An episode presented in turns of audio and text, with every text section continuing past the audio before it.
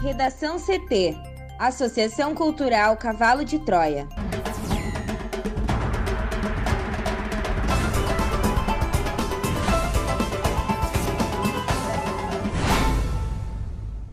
Olá, eu sou Amanda Hammermiller.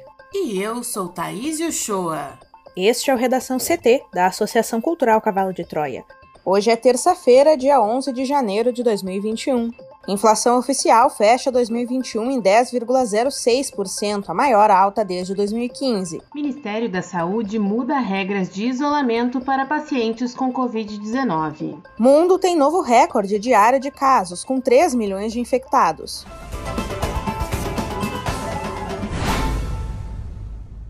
O Índice Nacional de Preços ao Consumidor Amplo, IPCA, considerada a inflação oficial do país, fechou 2021 em 10,06%. É a maior taxa acumulada desde 2015, segundo dados divulgados nesta terça-feira pelo IBGE.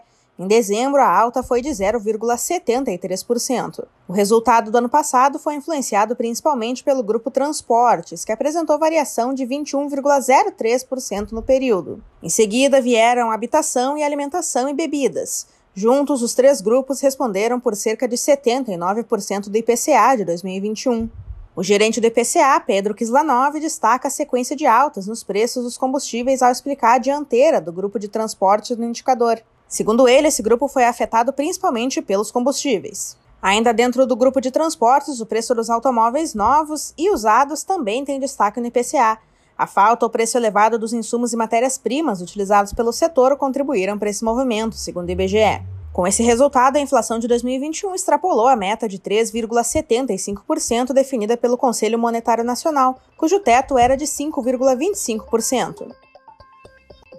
O Ministério da Saúde anunciou em coletiva de imprensa no início da noite de ontem alterações no período do cumprimento da quarentena para pacientes com Covid-19. Esta é a quarta atualização do Guia de Vigilância Epidemiológica Covid-19. A proposta para pessoas que estão positivadas para Covid-19 com quadro leve ou moderado é de isolamento de no mínimo sete dias. Entretanto, se ao quinto dia completo o paciente estiver sem febre e sem uso de medicamento antitérmico há pelo menos 24 horas, ele pode testar neste quinto dia fazendo PCR, o teste mais indicado ou antígeno. Se o resultado for negativo, pode sair do isolamento, mas deve evitar aglomerações, viagens e contatos com pessoas com comorbidades até o décimo dia. Se o resultado do teste seguir positivo no quinto dia, ele deve manter o isolamento até completar o décimo dia. O Ministério reforçou que a mensagem principal é isolamento de sete dias. Se o paciente preferir não testar no quinto dia e cumprir os sete dias, ao final deste período, se ele não tiver sintomas respiratórios, estiver sem febre e sem uso de antitérmico há pelo menos 24 horas, pode sair do isolamento sem fazer teste. Se o paciente seguir com sintomas no sétimo dia, pode fazer a testagem por PCR ou antígeno. Se estiver negativo, pode sair do isolamento mantendo os cuidados de evitar aglomerações e contatos com pessoas com comorbidades. Se positivar, deve manter isolamento até o décimo dia. Se após o décimo dia ele estiver sem febre, sintomas respiratórios e é pelo menos 24 horas sem uso de antitérmico, não é necessário testar para sair do isolamento. Para chegar a essa mudança nas regras, o Ministério da Saúde informou que usou como referência o Centro de Controle e Prevenção de Doenças dos Estados Unidos, além das recomendações usadas na Inglaterra.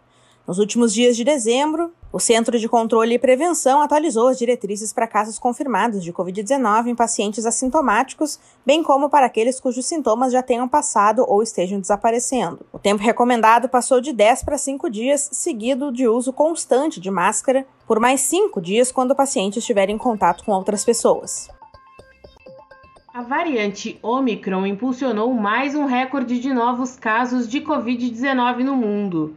De acordo com dados divulgados nesta terça-feira pelo Our World in Data, projeto ligado à Universidade Inglesa de Oxford, foram registrados 3.280.000 mil infectados nesta segunda-feira.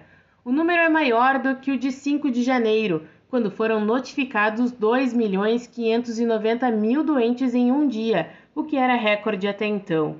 Os Estados Unidos foram os principais responsáveis pela nova marca, já que tiveram mais de 1 milhão 480 mil infectados nas últimas 24 horas, de acordo com a Universidade Johns Hopkins.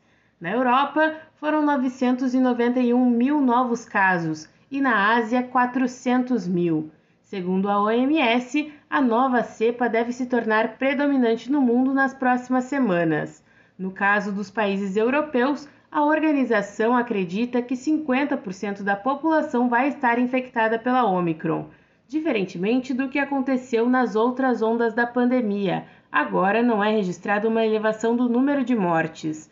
Nas últimas 24 horas, foram cerca de 6.400 óbitos em todo o planeta, com média móvel de mortes nos últimos sete dias de 6.300. Esse dado é menor do que o registrado no pico da primeira onda em abril de 2020, quando a média era de cerca de 7.100 mortes. O recorde de mortes diária foi há quase um ano, em 20 de janeiro de 2021, com 18 mil óbitos. Este foi o Redação CT, que é publicado de segunda a sexta, no início da tarde. Para não perder nenhuma edição, siga o podcast no seu aplicativo favorito ou acesse arroba AC Cavalo de Troia no Instagram e inscreva-se para receber no WhatsApp ou no Telegram. Uma ótima terça-feira!